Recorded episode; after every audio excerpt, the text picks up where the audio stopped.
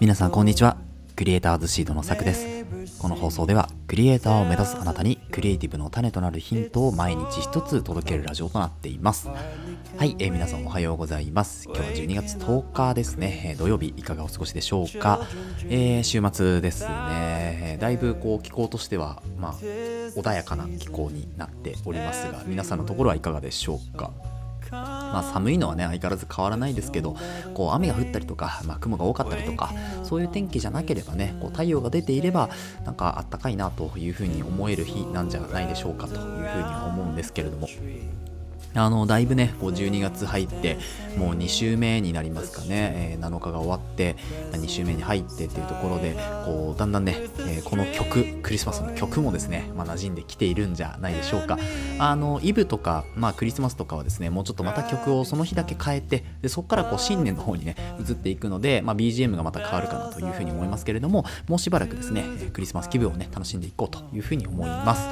ということで、えー今日何のお話かっていうとですね今日はえー、と映像編集というか、まあ、映像についてですね、まあ、この、えーポッドキャストを撮っている人がそもそも、まあ、映像クリエイターだったりですねあとは、まあ、セラピストをやってたりですねいろいろマルチに、えーまあ、私の方やらせてもらってるんですけれども、まあ、今日は映像に特化したお話をしていこうというところで、えーとまあ、映像編集ですよね、えーログ撮影といってあの写真だとね、ロー画像とかっていうのがあったりするんですけど、このロー画像っていうのは、要は写真が、えーまあ、写真のとしてまだ、えーデータに起こせてないような素材ですよね。えーこの写真っていうのはあのカメラのね、えーセンサーがこう光を取り込んでですね、まあ、その光の取り込んだ、まあ、信号のデータみたいなところを、えー色付けして JPEG とかっていうデータにするわけですけどじゃなくて、まあ、 RAW 画像 RAW RAW RAW 現像かそう。なのでこう光を取り込んだままそのままの状態っていうのがこの RAW ってやつですけど、まあ、この RAW を映像にすることもできるんですけどそれだとめちゃめちゃなんか容量がね大きくなってしまうのでちょっとねこう圧縮をかけたというか、えー改変した、えデータっていうのがログっていうやつですね。光のデータをそのまま取り込んだ、えー映像っていうのがログっていうやつですね。でこのログに関して、えーいろいろね、えカラーコレクションとかカラーグレーディングって言ってえーっとまあ後で解説しますけど明度とかサイドとかね、えーそういう明るさとかあとは色付けとかっていうのをしていってこうシネマティックだったり、まあ、映画のようなね世界観っていうのを作っていくっていうようなものがねこのログ撮影になりますけれども、えー説明がね長くなりました。このねログ撮影からの編集っていうのをこう初めてやったんですけど、まあ、完全に沼だなというところがありましてだからやっぱりこれはきちんと手順を踏まないといつまでたってもね編集が終わらないので、まあ、この話を今日はちょっと皆さんと共有したいなというふうに思うんですよね。で、まあ、初めのね、このログ撮影って話は今させていただいたので、えーカットしますけど、割愛しますけど、この撮影をですね、このログ撮影の撮影っていうところからまず入っていかないといけないんですね。でこの撮影っていうのはどういうものを、えーこう意識してやっていくかというとですね、まあ、本当にこれカット前提で、まあ、撮っていこうというところですね。で、例えば、えー流しっぱなし、回しっぱなしですね、カメラ回しっぱなしの、えー Vlog とかを撮ろうとするとですね、相当編集が大変なんですよね。うん、なので、ワンカットワンカットで撮っていかないとこのログ撮影をねかなり厳しい相当時間がかかってしまうのでまずは初心者の方とかまあ本当にあのミラーレス一眼とかでログ撮影が撮れるってなってじゃあいざ最初に撮っていこうとなった場合はですねあのカット編集が、えーカット編集っていうか編集しなくてもカットでこう繋いでいけるような、えー撮り方っていうのをまずしてった方がいいなというふうに思いましたね。あの例えばえー30秒1分5分10分ずっと回しっぱなしでそれを、え1本取ってそこからカットしていって、えー編集っていうのも、まあ、なくはないなと思うんですけどまずですねど、えっと容量自体が相当重くなるんですねログの場合はね、うん、でそこから色を入れていくってなるとめちゃめちゃこう時間がかかってしまうのでまず、えーワンカットワンカットでこう取っていく。でその時間もですね大体、まあ、7秒から10秒最初の1秒後の1秒っていうこの2秒ですよね。2秒間はトランジションとかってこうつなぐ形。もしくは何かねこうプラグインでトランジションつなぐってなるとこの端と端が必要になってくるんですよね時間数が。なので、えー最初の1秒、えー最後の1秒っていうのをカットした状態で、えー、と中5秒ですよねだから。そう最初5秒って書いたんですけど3秒間だとちょっと映像としては短いなというところで、まあ、1コマの映像を5秒換算で考えるとして、まあ、削ってもいいですからね。5秒換算で削ったとしても、えー外の1秒、えー中の1秒ということで1秒1秒も合間に端と端で持たせて7秒間から10秒間ぐらいをワンカットとして捉えると、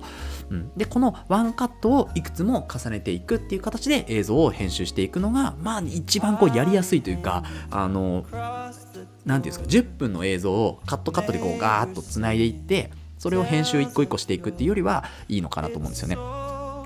であのそうカットの、ね、手間手間がないので自分で、えーカットした映像っていうのをまず用意するっていうのが大前提になってくるかなというふうに思います。それがこの撮影はカット前提で撮ろうっていうところなんですけどそう。でその後にですねログの編集を実際に、えー、とパソコンにねこう映して、えー映像を編集していくわけですけどその手順としてもですねいきなりなんかいろんなこう例えば私の場合は DaVinci Resolve 使ってるんですけど DaVinci Resolve だといっぱいパラメータがあるんですよね。いっぱいこういじるところが。あるんですよ。でそのいじるところをですねなんかあっちゃこっちゃいじっていくと本当に収拾がつかなくなってしまうのでではなくて最初はこれ次はこれ最後はこれっていう形でこう段階的に、えー色味を整えていくと、うん。えー要はログのねこう映像に、えー色を色とか光とかをこう入れていくんですけどそれを、えー手順よくやっていくっていうのが大事ですね。でこの手順って